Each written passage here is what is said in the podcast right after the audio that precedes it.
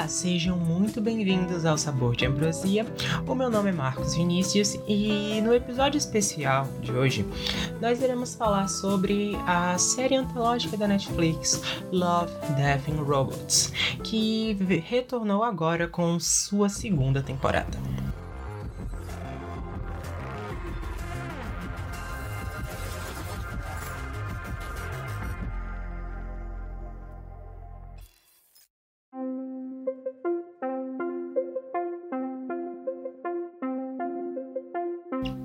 Pois bem, a série é uma antologia.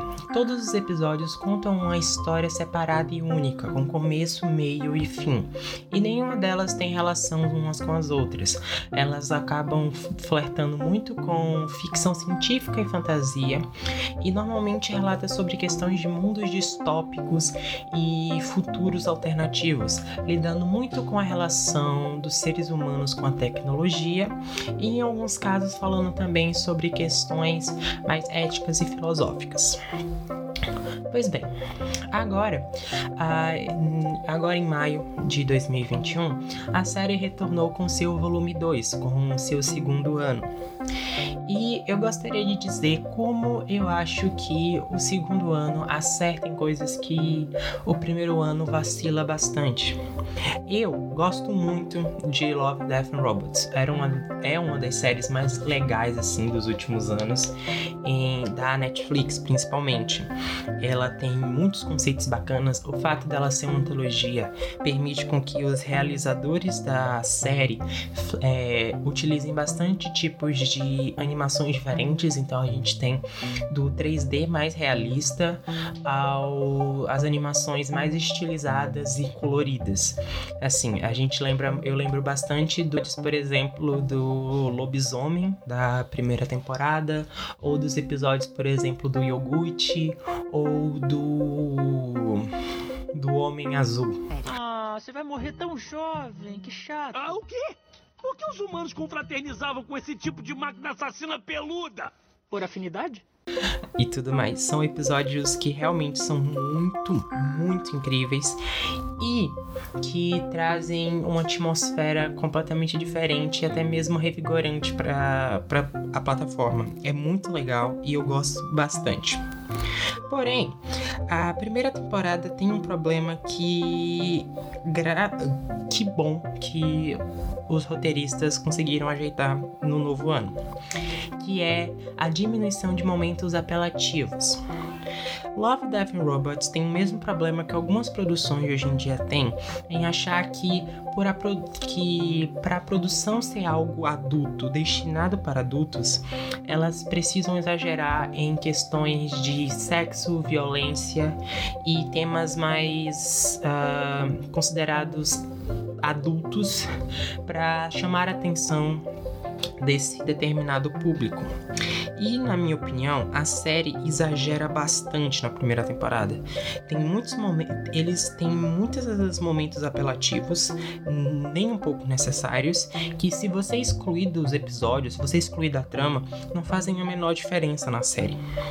Já nesse segundo ano, pelo menos na minha opinião, deixando muito bem claro, aqui são aqui são opiniões, deixa, esse podcast é muito mais centrado em opiniões.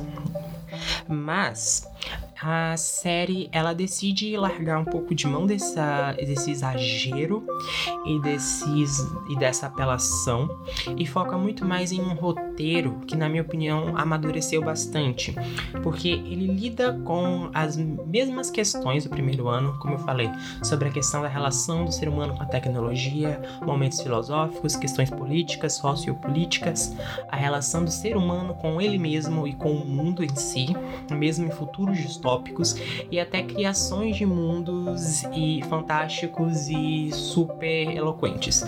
Tem isso tanto no primeiro ano quanto no segundo ano. Porém, no primeiro ano a gente tem é, episódios que são muito incríveis, porém com momentos bastante desnecessários, principalmente com a relação da sexualização de, algum, de personagens femininas, uh, de momentos violentos ultra exagerados ou super. em algumas questões até mesmo desnecessárias. Uh, aqui não tem disso. Você ainda continua lidando com sexo, violência e tudo mais, mas o roteiro é muito mais coeso e direto. Ele sabe o discurso que ele quer propagar, ele sabe o poder dele e ele não precisa desse exagero para transmitir essa mensagem. O que, na minha opinião, é um grande mérito tanto do, dos realizadores quanto dos roteiristas.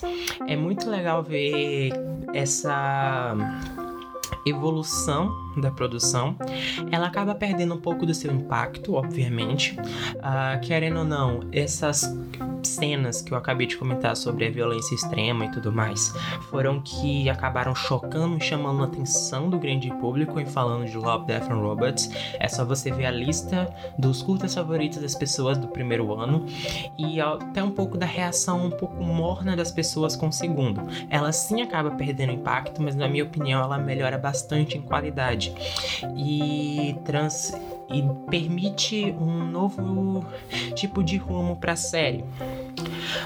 Por quê? Hum, não só Love, Death and Robots tem essa questão de problemas sobre o que é uma produção adulta ou não. Eu olhando agora, eu olhando nas redes sociais esses tempos, principalmente com a estreia de séries como Invencível, que eu já falei aqui no podcast, as pessoas têm algumas questões como o que seria uma série para adultos. E muitas das vezes são produções que exageram bastante na violência nesses outros temas que eu tinha falado e que sempre coloca na tela que é uma produção para adultos. E falando agora sobre opiniões pessoais, continuando na verdade, que eu tô falando aqui opiniões pessoais o tempo inteiro, então vamos continuar com opiniões. Mas eu acho que para uma série ser para adultos com muitas aspas, não é necessário tudo isso. Na verdade, o próprio termo de série para adultos já é algo que eu já não concordo bastante, porque só porque algo é destinado para adultos não quer dizer que ela seja maduro bastante nos temas que ela mesma trabalha. Como eu falei, um dos grandes exemplos recentes é Invincible. E como eu já tinha falado na minha crítica no outro episódio, eu acho que a violência dessa série, ela é mais uma ferramenta narrativa do que necessariamente algo simplesmente para chocar. Existe sim um impacto e principalmente você vê as reações das pessoas com o primeiro episódio, com o último, por exemplo. Mas por exemplo, mas em vez da série simplesmente usar violência pela violência, ela usa isso para incrementar a trama e usar como uma questão de peso. Obviamente, se essa violência for tirada, esse exagero da violência for tirada, eu não acho que a série vai perder muita coisa porém ela sabe dosar na trama tudo isso. E outros exemplos que a gente tem, por exemplo, The Boys, que você tem uma sátira dos super-heróis, ou você tem, por exemplo, Deadpool, ou até mesmo Harley Quinn. Seja um super-herói. Escuta aqui. No dia que eu decidi ser um combatente do crime mequetrefe, que fica com outros babacas na mansão da Terra do Nunca de um escroto careca e assustador que parece um líder de culto, nesse dia eu mando uma solicitação para você de amizade bem fofinha.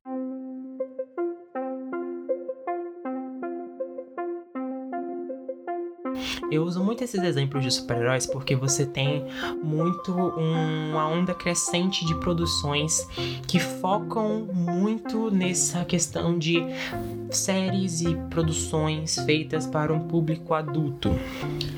Que, é, na minha opinião, assim, vendo bastante esse, o, acompanhando um pouco mais de perto esse mundo dos super-heróis, eu acho que vem muito pela questão de faz já faz anos, já faz décadas em que a gente vê séries e filmes de heróis. A gente tinha os X-Men no início, dos anos 2000, a gente tem, por exemplo, grandes produções como Os Vingadores, a gente tem uma nova onda de é, produções, como por exemplo Ave de Rapina, que também tem essa questão da violência. E observando muito essa crescente, eu vejo que vem como se fosse um as pessoas tentando reinventar as, as adaptações de super-heróis tentando focar em um público mais adulto, um público que acabou crescendo com essas produções, que acham que, por exemplo, humor, piadas e um clima mais leve seriam algo mais para crianças, e essa violência e esses extremos sejam algo que realmente é para apropriado para a idade deles. O que eu discordo. É, porradaria, personagens sensuais e essa ausência de humor não significa que uma produção seja adulta ou que ela acerte nisso, o que é algo bastante importante. Uh, é muito comum a gente ver produções que exageram nesses temas ou que vão para extremos muito fortes sem a menor necessidade. E em vez dele simplesmente ir focar em uma trama mais coesa, em temas mais elaborados, ela acaba perdendo o próprio poder e se, e se tornando algo raso, simplesmente feito para chocar. E na verdade, se for parar para pensar, não necessariamente violência e sexo são coisas adultas. Por exemplo, muitas produções adolescentes têm isso e muitas produções adolescentes acabam se perdendo nisso.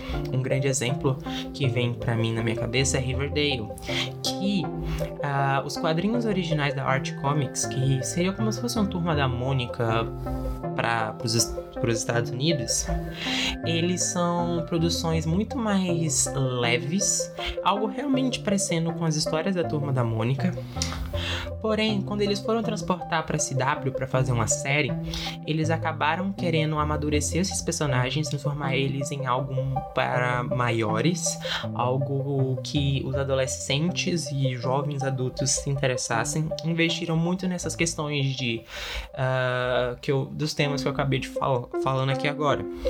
O que aconteceu? A primeira temporada eu acho muito boa e tudo mais, mas com o passar da trama, com o passar das temporadas, ela acaba ficando muito medíocre. Ah, medíocre, assim, em muitos sentidos, até meio ruim mesmo. E a qualidade da série vem decaindo a cada mais e mais ao ponto de simplesmente se você tirar toda essa parte mais explícita da série, ela não tem muito o que oferecer. E o que é uma pena, porque são, é, tinha muito potencial. E você não foi só isso, você vê isso com Nancy Drew e outras séries do da CW que vem tendo esse caminho muito mais um, sombrio. É uma questão que eu. Por isso que eu falo muito sobre as questões de super-heróis, porque tem muito essa onda de sombrio e realista. Você vê, por exemplo, produções que são mais coloridas e mais divertidas como algo ruim, e só porque algo é sombrio e bárbaro, ela seria algo realmente incrível e maravilhoso, o que não é verdade. Um, e essa reação sobre questões do que é maduro ou não pode se refletir muito, por exemplo, nas próximas produções. A gente tem, por exemplo, uma série que vem vindo com bastante força, que já tem hum, imagens de sets e algumas informações já divulgadas, que foram a série das Meninas Superpoderosas. Que eu acho que, pelo desenrolar das, da produção, acho que no futuro eu irei fazer um episódio só focado no que será essa série. Mas, pelo que é dito da produção, essa série vai lidar muito sobre é, o, uma versão mais adulta das Meninas Superpoderosas, mas sem é, perder a mão nessa questão de sombrio e realista. Pelas fotos do set, eles na verdade vão abraçar toda a galhofa das personagens e fazer algo muito mais colorido e divertido, mas focar numa trama ou falar sobre a questão do amadurecimento dessas personagens do amadurecimento de crianças que combateram crime, não tiveram tempo para viverem as suas vidas, viverem como crianças. E se tudo der certo, eu confio muito na roteirista, que é a mesma que fez produções como Garota Infernal e Juno, ganhou o Oscar, por exemplo, por Juno. Mas são produções que é uma produção que me dá um pouco de curiosidade. Mas eu acho que falando sobre essa questão do que seria séries adultas ou séries um, para crianças ou não, eu queria dar o meu exemplo supremo, assim, para uma série que sabe lidar com temas adultos, tem sim a sua dose de violência, mas diferente de produções como The Boys ou Invencível, que deixando claro, eu gosto de The Boys e Invencível, são produções realmente de a qualidade muito uma qualidade muito acima da média. Porém essa aqui acabou não sendo tão popular quanto essas, porém na minha opinião ela é, tem um pezinho a mais do que todas, assim. Eu acho que ela, eu não queria falar isso, mas eu acho ela muito melhor que se chama Patrulha do Destino. Patrulha do Destino é um uma série baseada nos quadrinhos da DC Vertigo, que uh, inicialmente ela era do, do era um original do streaming DC Universe e acabou agora e acabou sendo migrada para HBO Max na sua segunda temporada. E ela tem todos esses elementos sobre como eu falei. Existem episódios que são mais violentos, tem alguns episódios, por exemplo, que até flerta com a violência no estilo Mortal Kombat da vida mas ela é muito uma série sobre estudo de personagens quebrados. Ela fala sobre traumas e problemas é, mais psicológicos. Ela tem uma trama que, na minha opinião, é muito mais madura do que essas outras séries que eu tinha comentado. Ela não tem medo de arriscar no roteiro. Ela é uma série muito mais sobre os personagens e sobre o que eles estão passando e como todos esses personagens que tiveram traumas do passado e como a ideia de super-heróis, a ideia de ter poderes, na verdade não é tão linda como as pessoas acreditam. E na verdade pode acarretar em muito mais problemas do que as pessoas acham. É uma série sobre uma família completamente disfuncional e completamente cheia de cicatrizes, tentando viver um dia após o outro.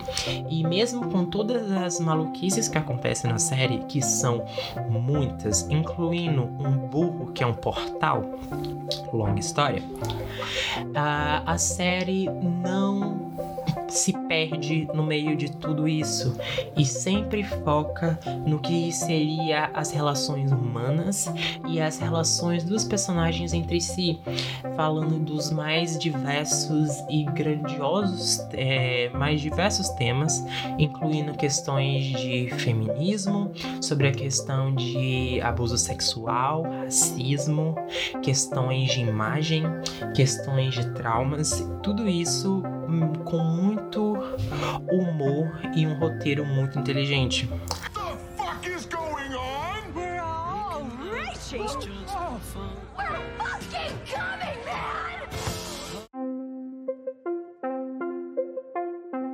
Algo que, na minha opinião, acontece na segunda temporada de Love, Death and Robots. Você tem todos os elementos que foram consagrados no primeiro ano.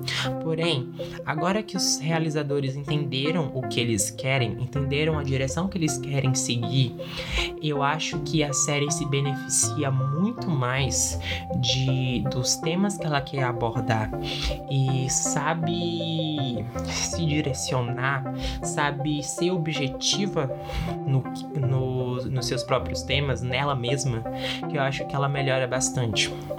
Uma das críticas pessoais que eu tenho em relação a isso, em relação ao segundo ano, não sobre essa questão de o que é adulto e o que não é, seria sobre, na minha opinião, ela acabou é, ficando muito à vontade, ficando muito na sua zona de conforto em relação aos diversos tipos de animação Eu acho que no primeiro ano eles investem em uma vastidão muito maior. São eles têm de episódios completamente distintos, com animações realmente muito diversas. E nesse ano, como ela é muito objetiva, eu acho que não deu tempo de fazer tanto isso. E na verdade ela acabou investindo muito no 3D realístico.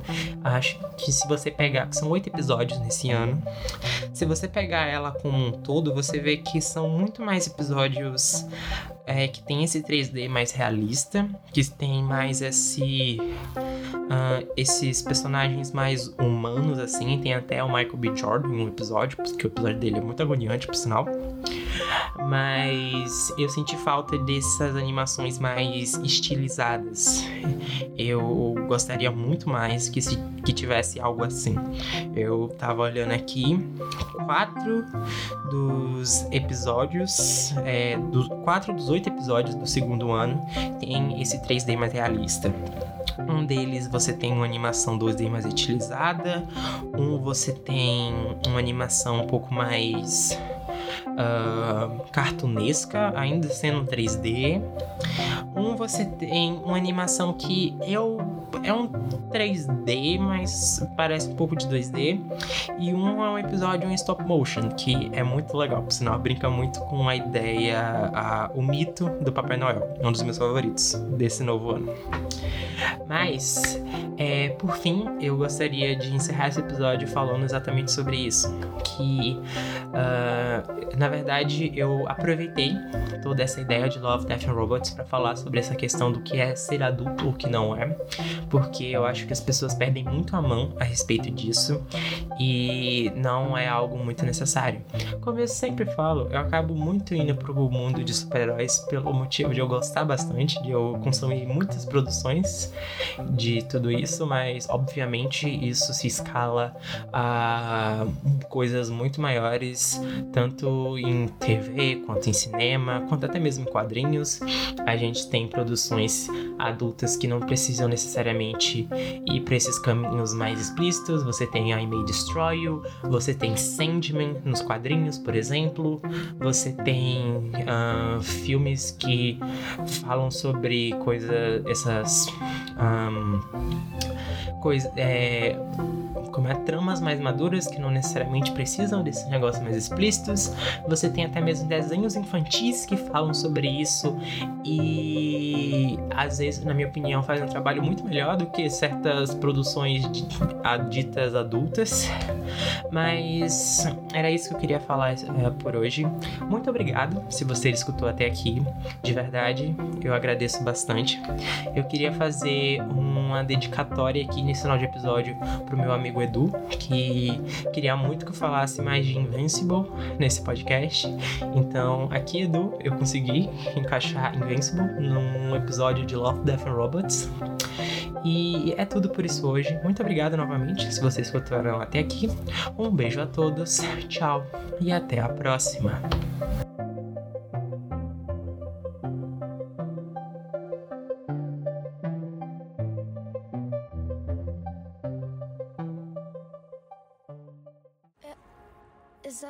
Exatamente o que eu queria.